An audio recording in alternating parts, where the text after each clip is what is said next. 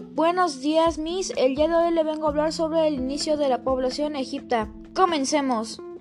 Los primeros habitantes de Egipto se establecieron en las riberas del río Nilo. Huyendo del desierto, estos primeros indígenas aislados y sin enemigos cercanos eran gobernados por seres divinos a los que siguieron dinastías semi-heroicas, los descendientes de Horus.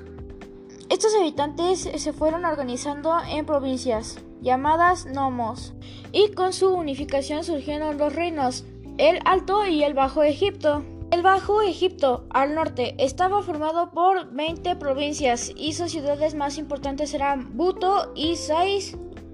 Tenía un faraón propio, sus reyes llevaban una corona roja y alargada, y su divinidad era la cobra.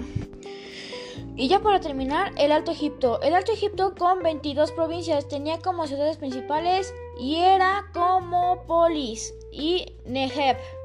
También con un faraón propio, la corona de sus reyes era blanca y su diosa era un buitre.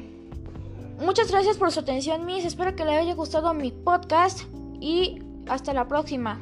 Ahora estoy revisando que no se me trabe nada. Ahora sí, bye.